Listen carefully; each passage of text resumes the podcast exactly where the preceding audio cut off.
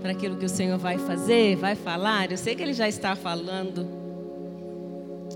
Mas tem algo tremendo da parte dele, que Ele quer cravar no seu coração nessa noite. E eu queria te convidar mais uma vez para orar. Orar para que o Senhor fale mesmo ardentemente ao seu coração. Que você saia daqui diferente, que você entenda o que Ele quer falar com você. Que Ele chacoalhe você nessa noite. E que você saia daqui apaixonado pela presença dEle. Porque é sobre isso que nós vamos falar. Paixão por Sua presença. Então, ore por você. Ore por mim. Eu estou clamando para que eu consiga transmitir tudo aquilo que o Senhor queimou no meu coração durante toda essa semana. E durante toda a semana eu chorei, chorei, chorei, chorei na presença dEle. E eu falei, Pai, com essa mesma intensidade que o Senhor falou comigo, com essa mesma intensidade que arde no meu coração, paixão pela Tua presença, faz o Teu povo sair de lá apaixonado ainda vez mais por Ti, pela Tua presença. Essa é a minha oração nessa noite. Pai, como é gostoso estar aqui, Pai. Como é bom estar na tua casa, nos reunirmos, Pai, para te adorar, te adorar.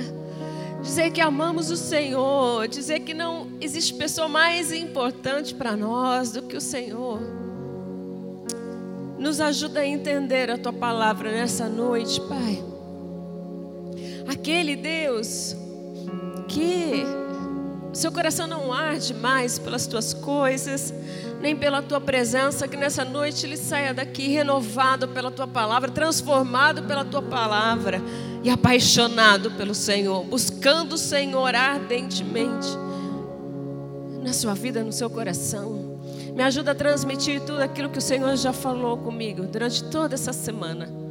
Eu clamo a Ti por isso. Ajuda cada um aqui a sair diferente, diferente. Abre os nossos olhos espirituais, abre os nossos ouvidos espirituais para ouvirmos a tua voz, ouvirmos a tua palavra, Pai, e sairmos aqui impactados pelo Senhor. Porque o Senhor é um Deus tremendo, o Senhor é um Deus maravilhoso, maravilhoso. O Senhor anseia por esse relacionamento. Nos ajuda a entender isso nessa noite, em nome de Jesus. Amém.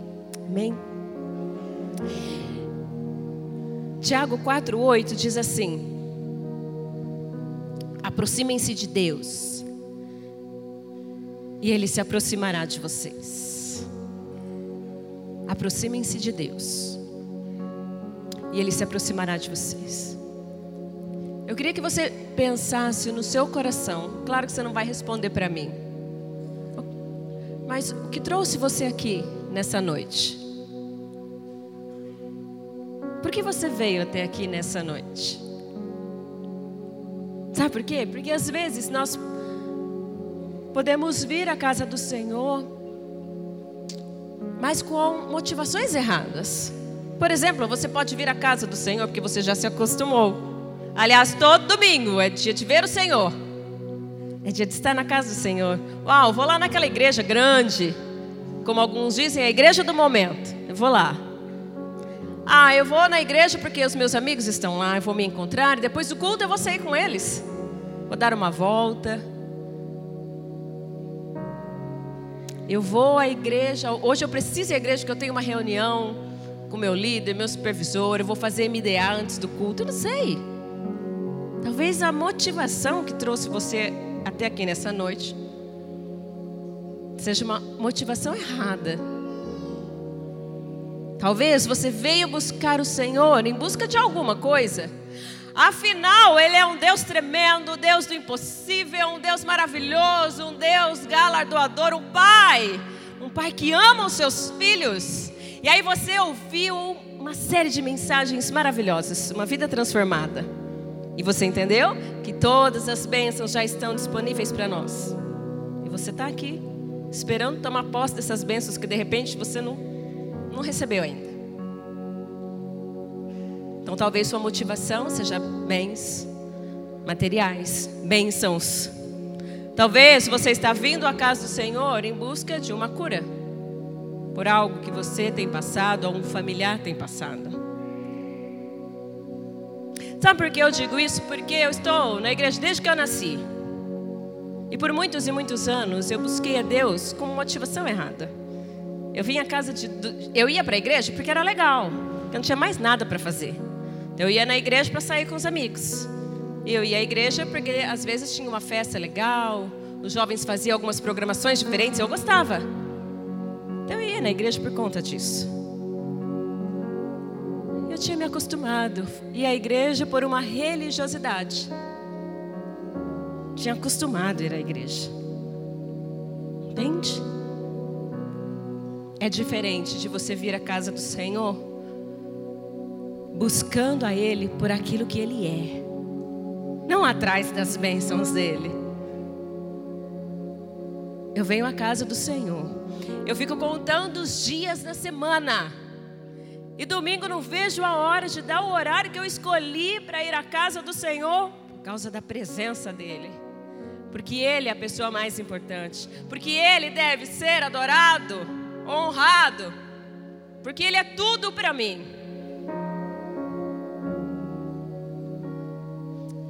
Eu vejo um Deus na palavra dEle. Que Ele deseja ardentemente a nossa presença. Você consegue imaginar esse Deus criador dos céus e da terra, esse Deus tremendo, Ele é Deus. E Ele anseia por nossa presença. Ele anseia por ter um relacionamento conosco. Eu vejo isso no jardim do Éden. Deus vinha todos os dias para ter relacionamento com eles, para conversar. Apesar do pecado ter entrado no mundo, você sabe o que ele fez para resgatar isso? É sobre isso que nós vamos falar. Teu coração queima por ele, o teu coração não queima mais. Você se acostumou, infelizmente. De repente você está até pensando em abandonar a tua célula abandonar a liderança, vou dar um tempo. Eu vou dar um tempo dessa igreja, vou buscar outro. Que de repente tua motivação está errada. Você está buscando Deus por outros motivos. Por aquilo que Ele pode te oferecer. E nós ouvimos coisas ao ponto das pessoas falarem assim para nós: Que igreja de amor e cuidado é essa? Porque não fez isso a hora que eu queria. Você está achando que a gente é um gênio da lâmpada que você esfrega e fala, você tem que fazer. Não é? É como, de, como às vezes nós fazemos com Deus. Deus, eu quero isso, eu quero isso. Se o Senhor não me dá, eu me revolto com Deus. Eu viro as costas para Deus, eu viro a cara para Ele, eu dou um tempo.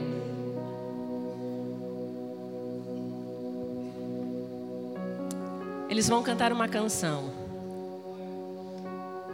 E essa canção diz assim: eu estou aqui para dizer, Deus, o quanto eu te amo. O quanto eu te amo. Tu és a pessoa mais importante para mim. A tua presença me completa, a tua presença me satisfaz. Eu estou aqui por tua causa, por tua presença, por aquilo que tu és, por aquilo que tu és. Se você conseguir cantar essa canção, você já pode cantar. Senão, no final, é em nome de Jesus que você cante, de todo o seu coração. Eu vim porque eu te amo. Eu vim porque o Senhor é a pessoa mais importante para mim. Eu vim porque não tinha outro lugar para eu ir. Porque eu ansiava por tua presença.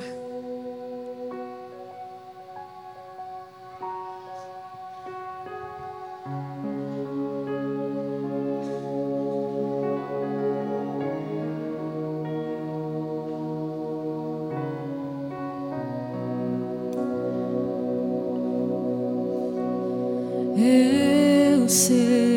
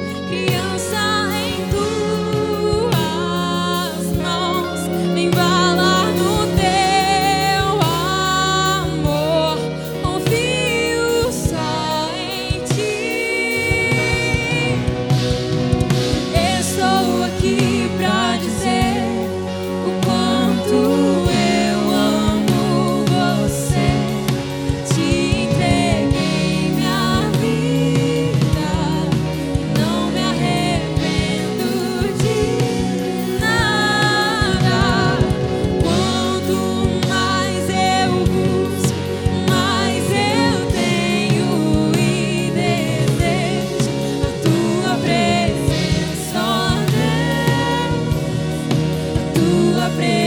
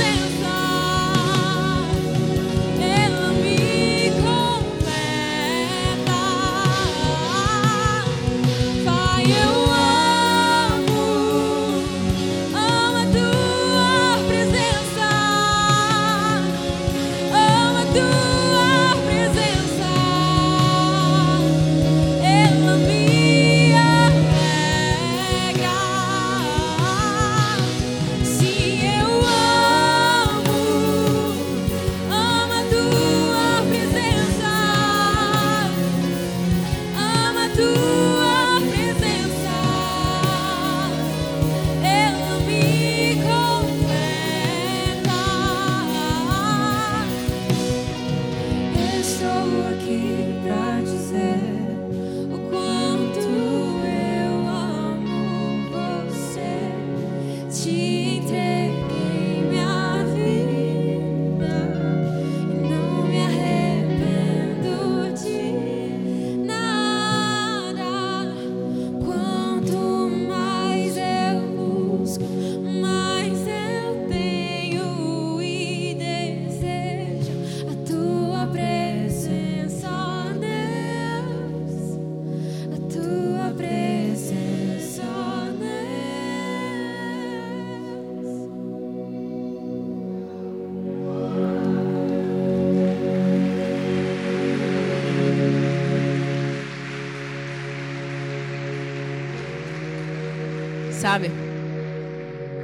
existe um convite. E esse é o melhor convite de todos os tempos.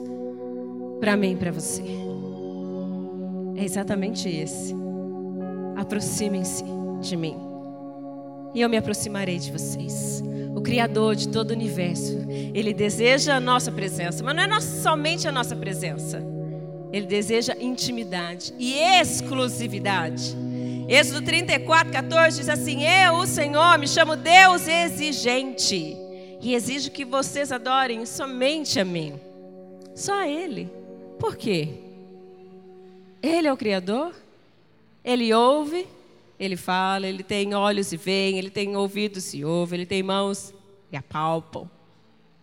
Só Ele. Adorem somente a mim. Ele é um Deus apaixonado por seu relacionamento com você, comigo.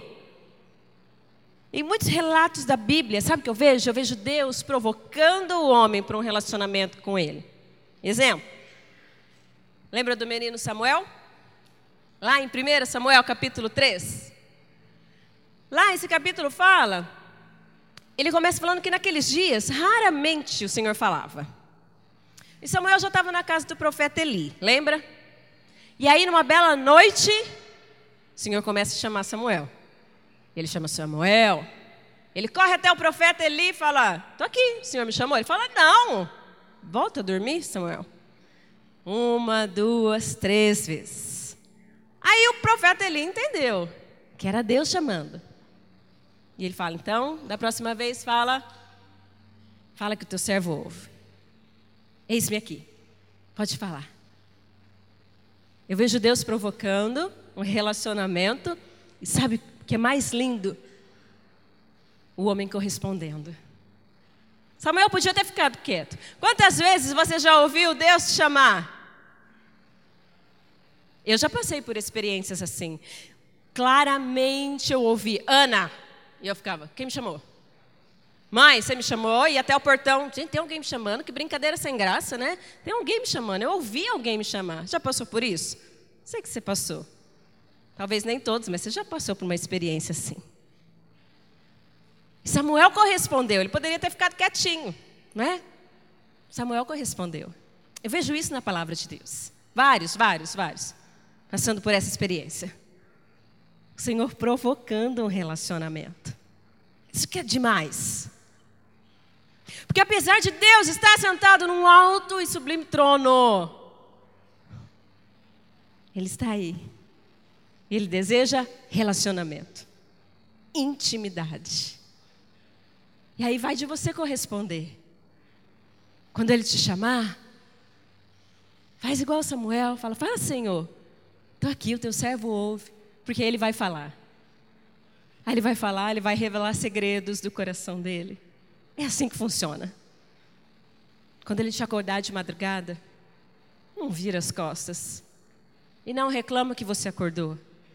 Corresponde. Como diz aquela canção, nem que seja para ficarmos em silêncio, só nós. Nem que seja só para ouvir a tua voz. Mas vai, corresponde, reage, porque Ele está te chamando. Ele chama você para um relacionamento de intimidade com Ele. Muito bem. Livro de Êxodo começa com os descendentes de Abraão sofrendo uma dura escravidão. Você já conhece um pouco essa história. Eles estão lá no Egito há quase 400 anos. No começo, eles desfrutaram de muitas bênçãos. Mas não demorou muito até que eles fossem escravizados. E a palavra de Deus fala que eles eram do, cruelmente maltratados. Está lá em Êxodo, capítulo 1, versos de 8 a 14. Diz assim: Então subiu ao trono, lá no Egito, um novo rei. Ele não sabia nada sobre José, não conhecia a história. Tá? Disse ele ao seu povo: Vejam, o povo israelita é agora numeroso e mais forte que nós. Temos que agir com astúcia para que não se tornem mais numerosos ainda. E no caso de guerra, aliem-se aos nossos inimigos, lutem contra nós e fujam do país. Estabeleceram, pois, sobre eles chefes de trabalhos forçados, para os oprimir com tarefas pesadas. E assim os israelitas construíram para Faraó cidades celeiros de Pitão e Ramsés. Todavia, quanto mais eram oprimidos, mais numerosos se tornavam e mais se espalhavam. Por isso, os egípcios passaram a temer os israelitas e os sujeitaram a cruel escravidão. Tornaram-lhes a vida amarga, impondo-lhes a árdua tarefa de preparar o barro e fazer tijolos e executar todo tipo de trabalho agrícola. Em tudo, os egípcios os sujeitavam a cruel escravidão. Mas eles estavam lá sofrendo. Em agonia, eles começaram a clamar a Deus por libertação. E aí a palavra de Deus fala assim: muito tempo depois morreu o rei do Egito. Os israelitas gemiam e clamavam debaixo da escravidão, e o seu clamor subiu aos céus. Ouviu Deus o lamento deles e lembrou-se da aliança que ele fizeram com Abraão, com Isaac e Jacó. Deus olhou para os israelitas e viu a situação deles. E você sabe que o Senhor se compadeceu dele e enviou o quê? Enviou um libertador. Qual era o nome desse libertador? Moisés. Moisés. E você também sabe que apesar desses do povo sofrer tanto, e a palavra de Deus fala que eles eram subjugados, iam para uma cruel escravidão. Eles se esqueciam facilmente, não é? De tudo isso. E mesmo depois da libertação do Egito, toda vez que não dava certo, eles lamentavam de terem saído do Egito, eles lamentavam de terem fugido do Egito. E eles falavam frases como: quem dera tivéssemos morrido no Egito ou nesse deserto. Ah, escolheremos um chefe e voltaremos para o Egito. Mas Moisés, apesar da criação dele, a criação dele foi totalmente diferente do povo. Pensa, Moisés foi criado no palácio. Quem criou? A filha do faraó pegou Moisés. Lembra do cestinho? Né? A história que a gente conhece desde pequeno. Levou o palácio. Ele foi criado da melhor forma. Pelo homem mais rico da terra. Ele tinha tudo de melhor. Melhor criação. Comia do melhor, vestia do melhor. Ele foi educado pelo melhor diferente dos filhos de Israel. Moisés nunca olhou para trás. Ele nunca sentiu saudades do que ele tivera. Sabe por quê? Porque Moisés encontrou Deus. A palavra de Deus nos fala isso. Ele viu fogo e ele se aproximou.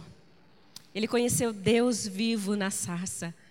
Israel não conheceu o povo não quis conhecer Deus. Quando o Senhor chamou Moisés, ele se aproximou. Lembra da história? Está lá em Êxodo 3, de 1 a 4.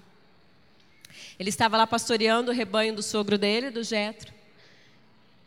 E ele levou o rebanho para um outro lugar, para o deserto. E ele chegou no Monte Horebe, o monte de Deus. Ali o anjo do Senhor lhe apareceu numa chama de fogo que saía do meio de uma sarça. Moisés viu que, embora a sarça estivesse em chamas, não era consumida pelo fogo.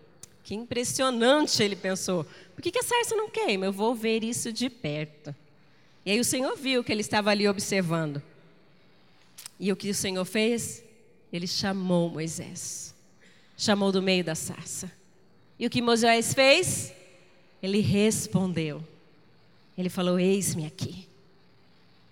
Moisés experimentou a presença dele. Ele desejou, o povo não. Mais tarde, quando o povo recebeu um convite ainda mais maravilhoso, sabe o que eles fizeram?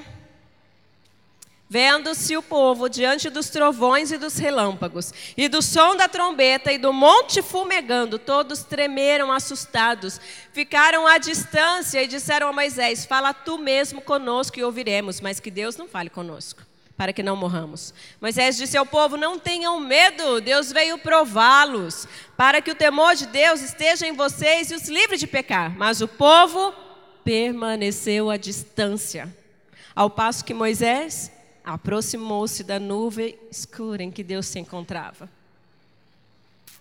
Eis a diferença. Moisés experimentou e lá estava ele de novo.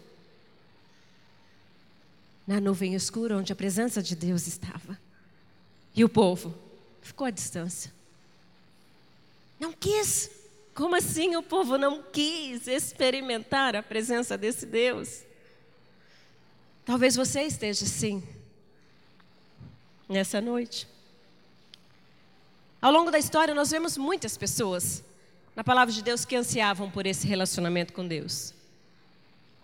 Um bem conhecido, Enoque. A palavra de Deus fala que Enoque andava com Deus. Noé, Noé andava com Deus. Gênesis fala, Gênesis 6, 9. Noé andava com Deus e Noé aceitou um plano meio maluco de Deus, não é? Construir um barco que ia chover, sendo que naquela época eles nem conheciam chuva porque não chovia. Quem faz isso? Quem tem relacionamento. Quem desfruta dessa intimidade com Deus. Quem conhece quem é Deus. Quem mais? Abraão, a palavra de Deus, em Gênesis 17, 5, fala que Deus o convida. Deus convidou Abraão para andar na presença dele. Ei, o profundo desejo de Deus é intimidade. Intimidade. Para de servir Deus de longe. Você está aí sentado, longe, sem corresponder, está igual o povo? Ou quando você percebe a presença de Deus, você vai, se lança.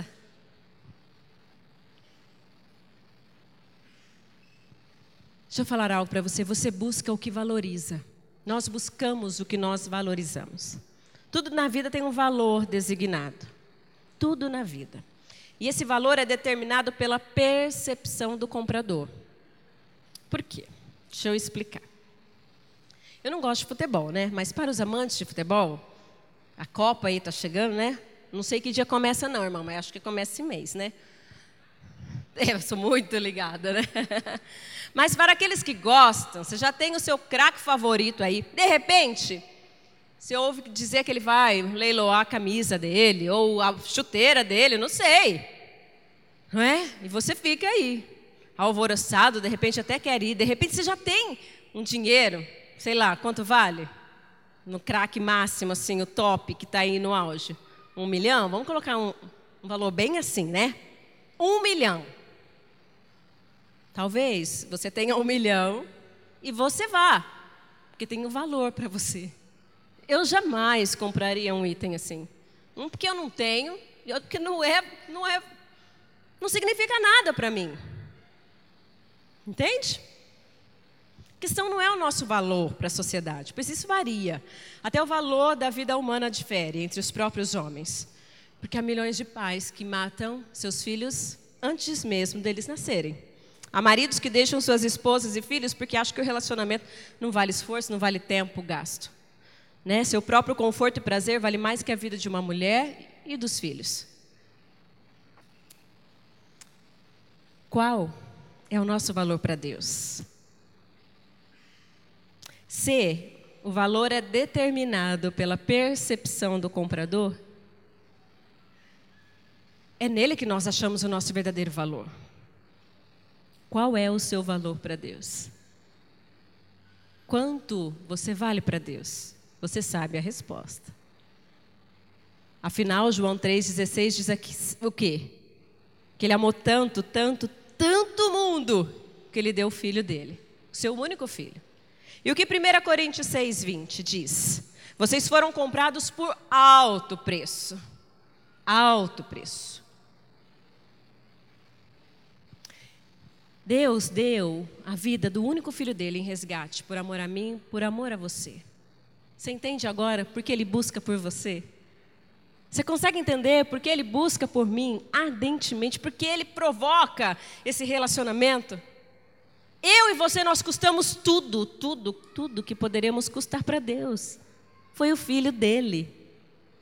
É por isso que ele busca esse relacionamento. Pensa. Deus, o Criador, Ele está ali me chamando, te chamando, todos os dias, para conversar, para ouvir a Sua voz, para deitar no seu colo. Deus é o ser mais importante de todo o universo e ainda assim o mais pessoal e sim, ele busca ardentemente por nós.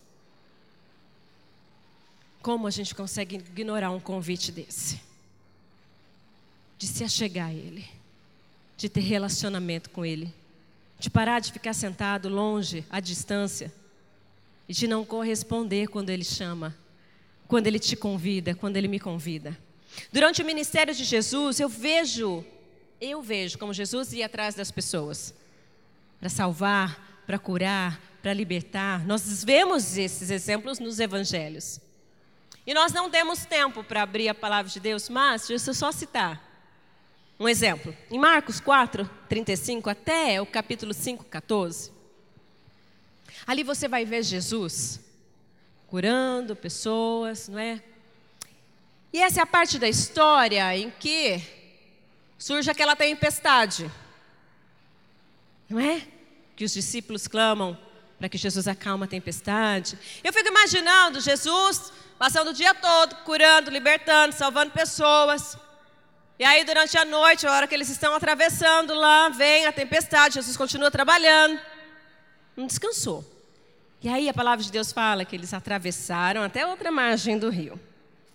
E aí vem o texto daquele homem que estava escravizado por Satanás, que dormia nos sepulcros, lembra? Que era aprisionado, eles tentavam prender aquele homem com correntes, mas ele arrebentava, se despia, vivia nu. Essa é a história. O que, que Jesus faz? Sabe o que eu vejo? Você precisa entender isso. Quanto você vale para Deus. Jesus atravessa a outra margem do rio, vai até esse homem que ninguém dava nada por ele. As pessoas tinham medo dele, imagina, né? E ele vai, atravessa, liberta esse homem, ao ponto desse homem depois das pessoas verem aquele homem são, curado, liberto ao lado de Jesus. E o que, que acontece? Jesus volta. Ele atravessa novamente para outra margem. Não sei se você está entendendo.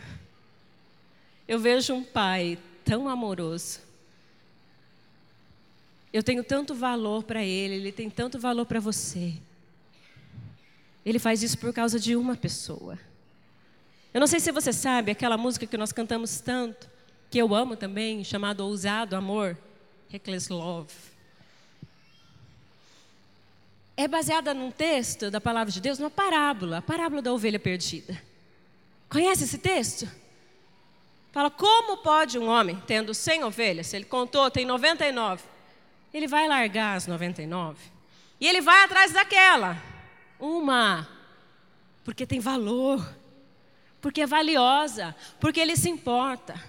E aí eu fico imaginando aquele homem procurando, procurando, procurando e acha de repente a ovelhinha lá, talvez toda machucada, né, com uma perninha quebrada, toda suja. E aí ele abraça, ele limpa, tira as feridas, sara e festeja com aquela. Sabe o que esse texto mostra para mim? Para você? O quanto você é importante. Porque às vezes as, nós ficamos com aquelas nossas lutas interiores, né? A ponto de falar: ah, Deus não se importa comigo, eu sou só mais um na multidão, Deus não me enxerga. Ei, Ele deixa as 99. Ele vai atrás de você que está ali se perdendo que de repente permitiu que as circunstâncias né, do mundo te envolvessem e te afastassem. Esse Deus busca por esse relacionamento. Uau, ele é demais. Mas por que muitos não respondem a esse convite?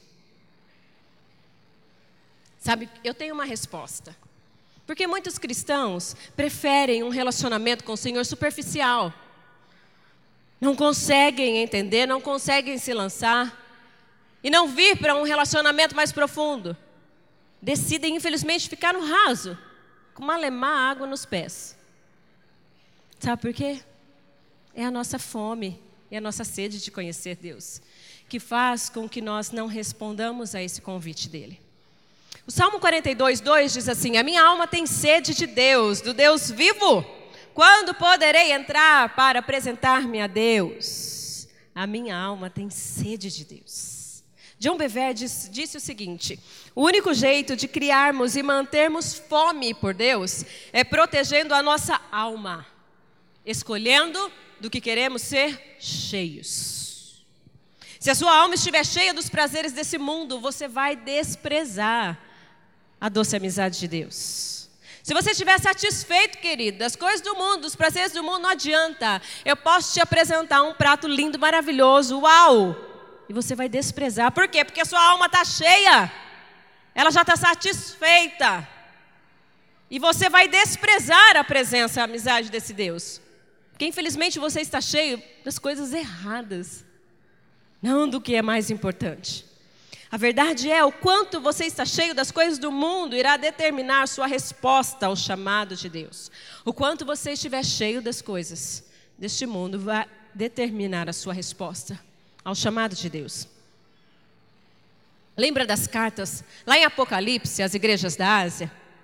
Capítulo 3, vai falar de uma igreja lá de Laodiceia. Eu sei que você já ouviu bastante. E Jesus declara que essa igreja era morna, lembra? Faltava paixão. Sabe o que eles diziam? Estou rico, adquiri riquezas. Eu não preciso de nada. Eles estavam fartos. Infelizmente não do Senhor, mas das coisas materiais. Isso minou a paixão dentro deles pela presença e pela comunhão com Deus. Algumas pessoas até dizem que desejam Deus, mas as atitudes delas dizem exatamente o contrário. Qual a minha oração nessa noite?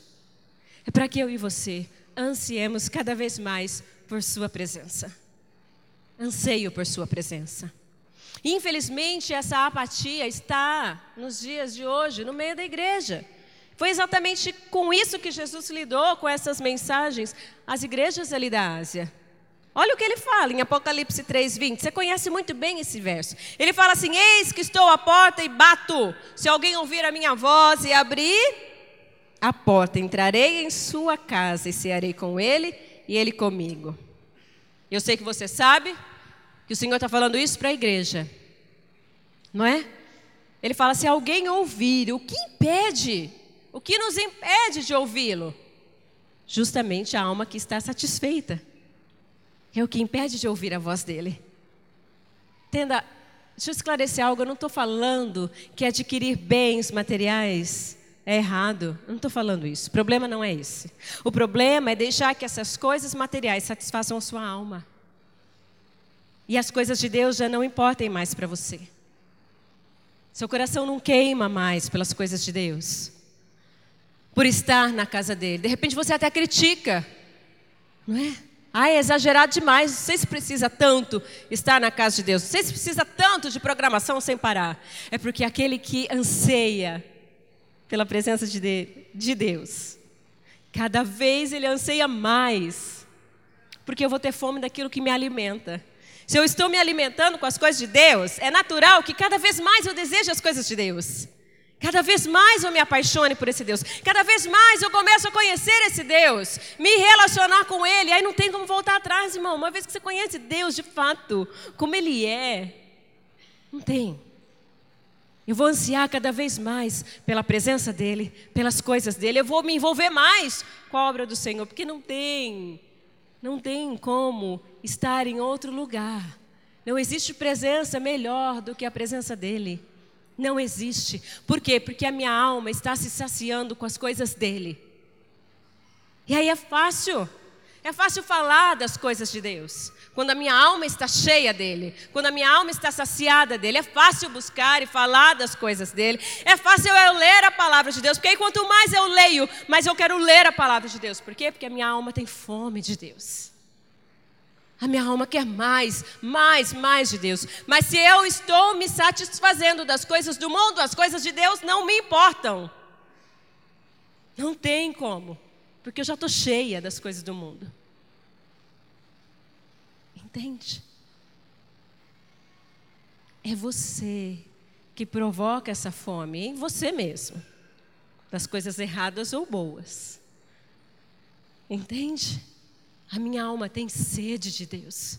E quanto mais eu amo, quanto mais eu busco, é exatamente essa canção, mais eu quero, mais eu quero, mais eu o desejo, porque a presença dele me completa, a presença dele me satisfaz, a presença dele me alegra.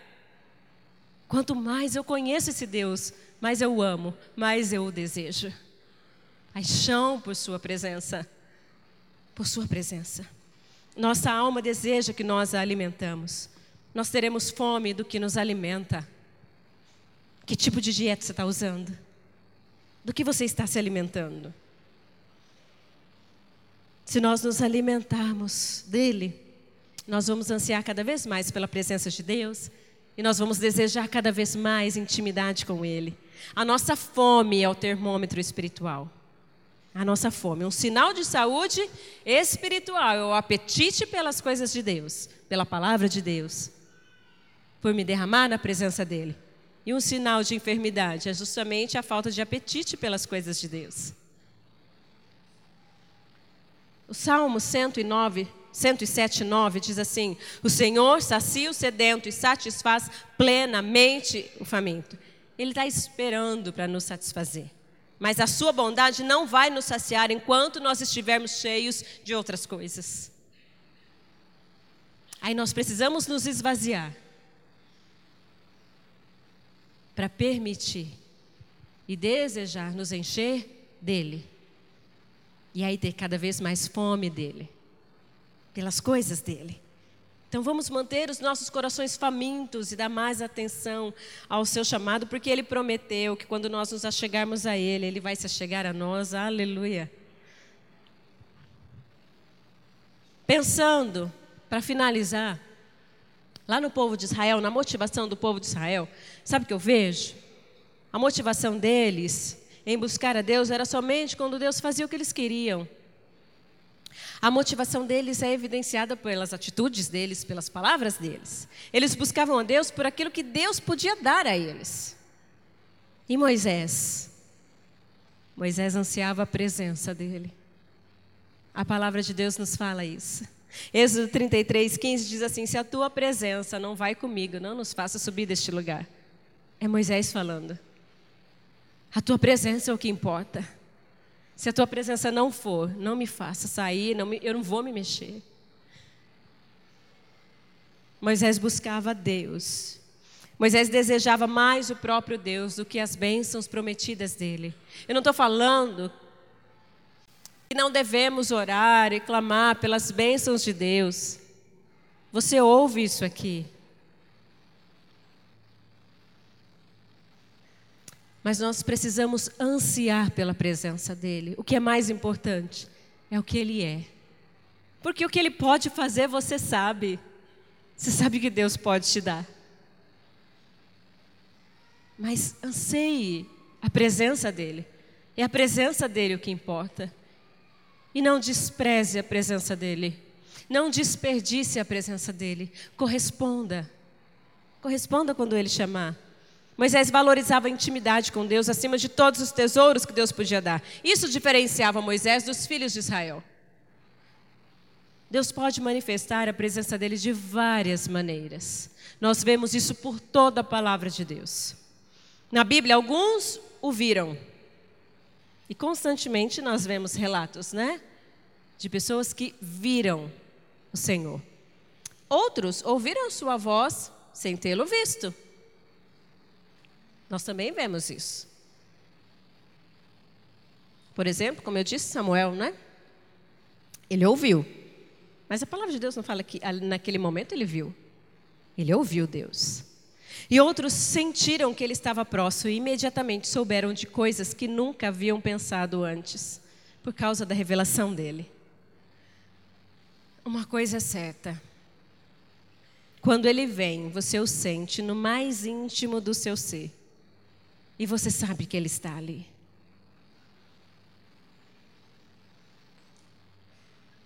E eu termino com o verso que eu comecei. Aproximem-se de Deus. E Ele se aproximará de vocês. Esse é o convite do Senhor para mim e para você.